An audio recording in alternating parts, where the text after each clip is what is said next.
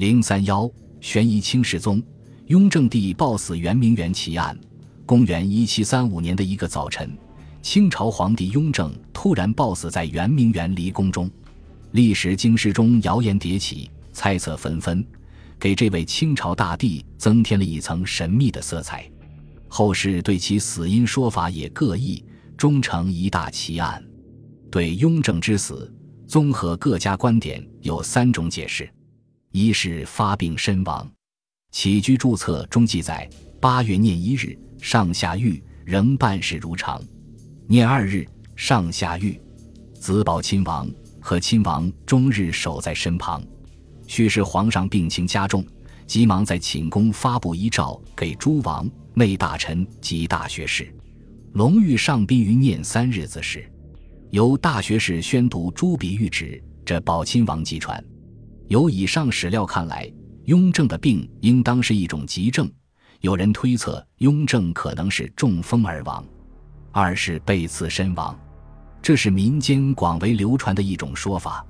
满清外史《清宫遗文》《清宫十三朝》等记载，吕留良的孙女吕四娘刺杀了雍正皇帝。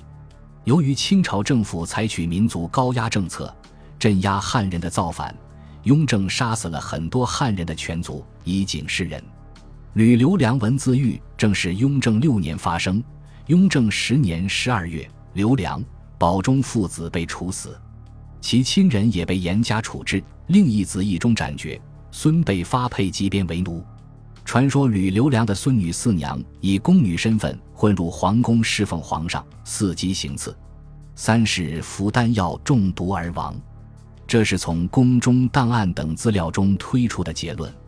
雍正生前崇佛信道，迷信鬼神，所教多剑客力士，在宫中也曾蓄养了一些僧道异能之士，甚至与他们结交为兄弟。雍正从雍正四年开始服用道士炼制的济济丹，雍正八年得大病后，又命道士为他炼制丹药疗疾，及至雍正十三年八月。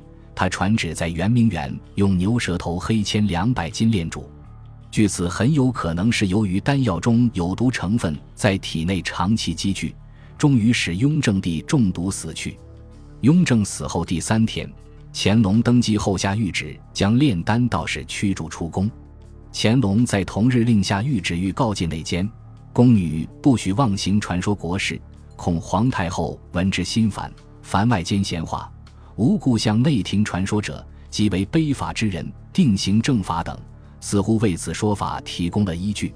总之，雍正帝的死因因各种流传而蒙上了神秘的面纱，变得更加扑朔迷离。